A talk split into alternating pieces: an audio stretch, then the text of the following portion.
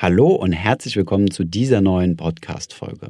Heute beschäftigen wir uns mal mit einem Konzept, ohne das die ganze Finanzwelt eigentlich äh, ja gar nicht bestehen könnte. Es geht nämlich um das Thema Risiko. Wir alle versuchen irgendwie Rendite zu erwirtschaften und äh, ja, deswegen investieren wir, um Geld zu sparen und dass dieses Geld dann auch für uns arbeitet und für uns Geld verdient. Auf der anderen Seite von Rendite, also quasi die Gegenseite von Rendite, ist das Risiko. Und genau damit möchte ich mich in der heutigen Podcast-Folge beschäftigen, nämlich warum sollte man Risiko eingehen? Wie soll man mit Risiko umgehen? Außerdem gehe ich auch auf das Thema ein, dass es einen Unterschied zwischen subjektivem und objektivem Risiko gibt. Und wir besprechen, wie du das Risiko in deiner Geldanlage bewusst steuern kannst. Also das ganz auf deinen individuellen Geschmack abstimmen kannst und dir somit deinen eigenen Risikorendite-Mix erstellen kannst. Viel Spaß bei dieser Folge.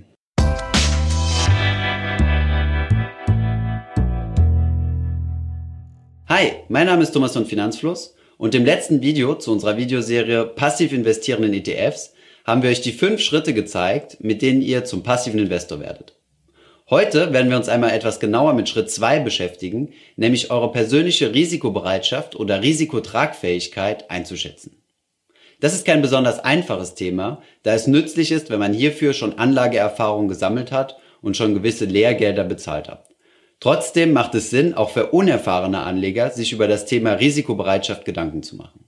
Deswegen werden wir uns in diesem Video anschauen, warum man sich überhaupt Gedanken über seine Risikobereitschaft machen sollte, wie man herausfinden kann, welche Risikobereitschaft man hat, welchen Einfluss es auf eure passive Anlagestrategie hat und ganz am Schluss schauen wir uns noch einmal kurz den Wertpapierhandelsbogen an, den ihr ausfüllen müsst, wenn ihr mit einer Bank Geschäfte tätigen wollt.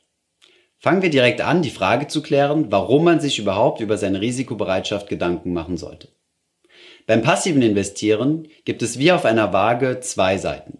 Eine Seite ist die risikofreie Geldanlage und eine Seite ist die risikobehaftete Geldanlage. Wo ihr das Zünglein auf der Waage einstellt, das hängt vollständig von eurer persönlichen Risikobereitschaft ab. Das risikofreie Kapital ist Geld, das ihr zum Beispiel in Staatsanleihen mit bester Bonität investiert oder auch zum Beispiel auf Tagesgeldkonten oder Festgeldkonten. Die risikobehaftete Anlage sind ETFs, die in Aktien investieren oder andere Assetklassen wie zum Beispiel Immobilien oder Rohstoffe. Auf der risikobehafteten Seite gibt es verschiedene Anlageempfehlungen, wie zum Beispiel die Allwetterstrategie von Tony Robbins oder das Weltportfolio von Gerd Kommer, das wir uns in weiteren Videos anschauen werden. Auf dieser Seite müsst ihr also nichts anderes tun, als dieses Portfolio möglichst gut mit einzelnen ETFs nachzubilden. Wie das funktioniert, werden wir uns ebenfalls in weiteren Videos anschauen. Auf der risikofreien Seite gibt es auch keine 100.000 unterschiedliche Möglichkeiten und wir werden uns ebenfalls anschauen, was wir da nutzen können. Heute beschäftigen wir uns einzig und allein mit dem Thema, wo das Zünglein auf der Waage steht, also wie viel Prozent investiere ich in risikofreies, sind es zum Beispiel 50 Prozent oder 90 Prozent oder nur 20? Und wie viel Prozent investiere ich in risikobehaftetes Kapital? Um herauszufinden, warum es wichtig ist, sich mit dem Thema Risiko zu beschäftigen, lohnt sich ein Blick auf den MSCI World Index. Der MSCI World Index hat in den letzten 40 Jahren circa 7% Rendite pro Jahr gemacht.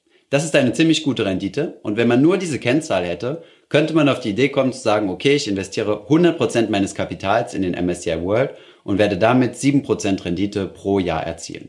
Wer das tut, beachtet jedoch nicht die andere Seite der Investmentmedaille, nämlich das Risiko, das während dieser Zeit getragen wurde. Während diesen erwähnten 40 Jahren gab es Jahre, in denen der MSCI World bis zu 50% Verlust eingefahren hat. Um einen Verlust von 50% wieder auszugleichen, muss man im Anschluss 100% Performance machen. Ein kurzes Rechenbeispiel veranschaulicht das deutlich.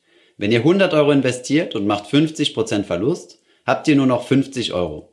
Dass aus den 50 Euro aber wieder 100 Euro werden, müsst ihr verdoppeln, also 100% Rendite erzielen. Aus diesem Grund müsst ihr euch die Frage stellen, auf wie viel Prozent eures Kapitals könnt ihr einen Verlust von zum Beispiel der Hälfte, also 50%, verkraften.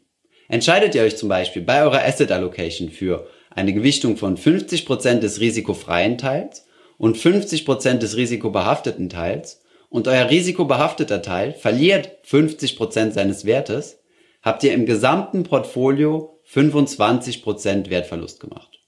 Je höher euer risikobehafteter Teil ist, desto höher wird auch der Verlust in eurem Gesamtportfolio sein.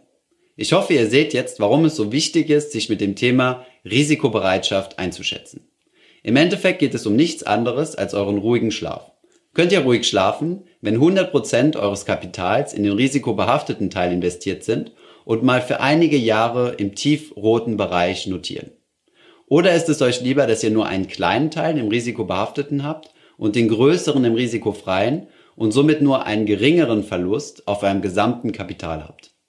Um das festzustellen, kommen wir mal zur Frage, wie finde ich heraus, was meine persönliche Risikobereitschaft ist? Wenn ihr ein Beratungsgespräch bei der Bank habt, wird der Bankberater mit euch den sogenannten Wertpapierhandelsbogen durchgehen. Das ist eine gesetzliche Verpflichtung, mit der die Bank abfragt, was eure Anlageziele sind und wie risikobehaftet euer Investment sein darf.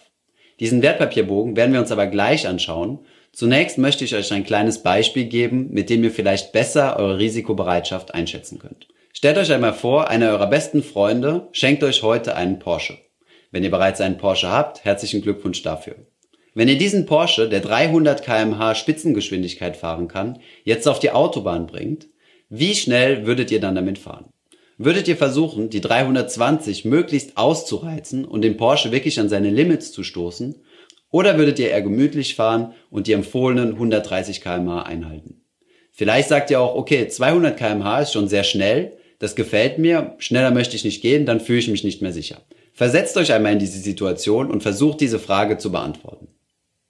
Dann, in einem zweiten Schritt, überlegt, ob dasselbe für eure Geldanlage gilt. Möchtet ihr 320 kmh fahren, also möchtet ihr wirklich 100% eures Vermögens in den risikobehafteten Teil investieren? Oder sagt ihr, nein, nein, 200 kmh reicht mir, ich möchte 50% risikobehaftet und 50% risikofrei? Oder sagt ihr, nein, nein, ich möchte überhaupt keine Autobahn fahren, Landstraße ist viel entspannter und ihr möchtet nur 10% in den risikobehafteten und 90% in den risikofreien Teil investieren. Macht euch darüber Gedanken, es lohnt sich für euch, nämlich spätestens dann, wenn wir wieder in einer Finanzkrise sind, wo es große Abschläge auf den Aktienmärkten gibt. Das Schlimmste, was dann passieren kann, ist, dass nicht die Aktienkurse im Keller sind, sondern dass ihr genau dann verkauft, wenn die Aktienkurse im Keller sind, weil ihr nicht mehr ruhig schlafen könnt und Angst habt, all euer Geld zu verlieren. Um euch eine weitere kleine Unterstützung zu geben, ist es wichtig zu wissen, dass gerade junge Leute tendenziell ihre Risikobereitschaft überschätzen und dann in Krisensituationen Panikverkäufe tätigen. Auf der anderen Seite unterschätzen fortgeschrittene Generationen häufig ihre Risikotragfähigkeit, weil sie schon viele Finanzkrisen mitgemacht haben und eventuell schon viel Lehrgeld bezahlt haben und Verluste in Kauf genommen haben. Ein weiterer Punkt, den ihr in eure Überlegungen mit einbeziehen müsst, ist euer Anlagehorizont. Wie lange wird das Geld angelegt? Je länger der Anlagehorizont, desto mehr könnt ihr in den risikobehafteten Teil investieren, da ihr mehr Zeit habt, Verluste wieder auszugleichen und Renditen zu erzielen. Wenn ihr einen eher kürzeren Anlagehorizont habt, macht es Sinn, den risikofreien Teil stärker auszubauen.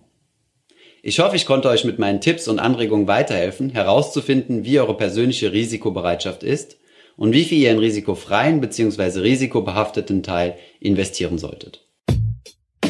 Ich hoffe, diese Podcast-Folge hat dir gefallen. Wenn ja, dann zöger doch nicht in deinem Umfeld bei deinen Freunden und Bekannten von diesem Podcast zu sprechen. Und wenn du auf iTunes bist, dann lass uns doch gerne eine Bewertung da und einen Kommentar, denn das hilft uns, mehr Menschen zu erreichen und für das Thema finanzielle Bildung zu begeistern. Wie immer findest du in den Show Notes und in der Beschreibung zu dieser Podcast-Folge alle wichtigen Verlinkungen. Vielen Dank fürs Zuhören und hoffentlich bis zum nächsten Mal.